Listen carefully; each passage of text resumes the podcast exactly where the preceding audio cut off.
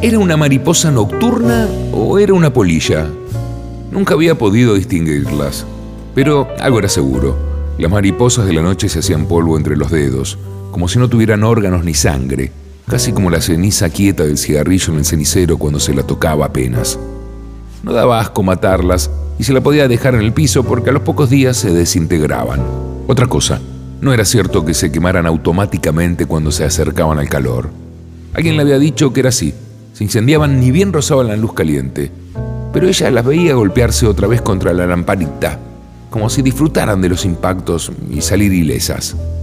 A veces se aburrían y salían volando por la ventana. Otras, era cierto, se morían adentro de la lámpara de pie. Se cansaban o a lo mejor se daban por vencidas o les llegaba la hora.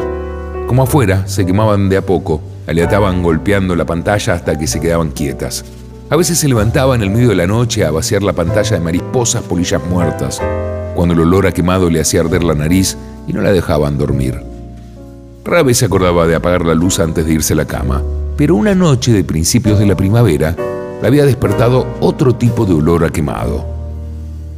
Envuelta en la manta gris de viaje que usaba cuando hacía un poco de frío, revisó la cocina por si había dejado algo sobre la hornalla prendida. No venía de ahí. Tampoco de las polillas, esa noche había apagado la lámpara. El olor tampoco llegaba desde el pasillo del edificio. Levantó la persiana. Afuera había humo y llovía. Algo se incendiaba bajo la lluvia y se escuchaba la sirena de los bomberos y el rumor de algunos vecinos en la calle, despiertos en la madrugada, seguramente con impermeable sobre el pijama. A uno, un hombre con voz cascada, se le escuchaba decir, pobre mujer. El fuego estaba lejos y Paula volvió a la cama.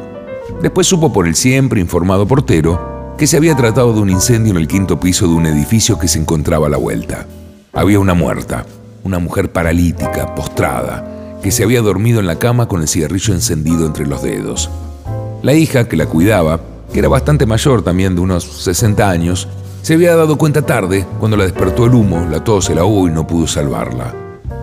Pobre mujer, es un vicio maldito, dijo el portero, y agregó que la mujer fumaba mucho y no salía nunca. Paula quiso decirle, ¿y usted cómo sabía que la mujer fumaba tanto si me acaba de decir que no salía nunca? ¿Cuándo la veía fumar entonces? Pero se cayó la boca porque era imposible discutir con el portero y porque estaba empezando a imaginarse que la señora del quinto piso Debía haber visto la llama subir desde los pies y como no sentía nada en las piernas, debía haberse dejado en la manta que se incendiara.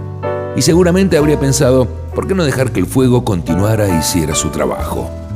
Debía ser doloroso, pero ¿cuánto podría tardar antes de que una mujer como ella, vieja y con los pulmones agotados, se desmayara? Y qué alivio para la hija, además. Los peligros de fumar en la cama. Por Mariana Enríquez. Maldición. Va a ser un cuento hermoso.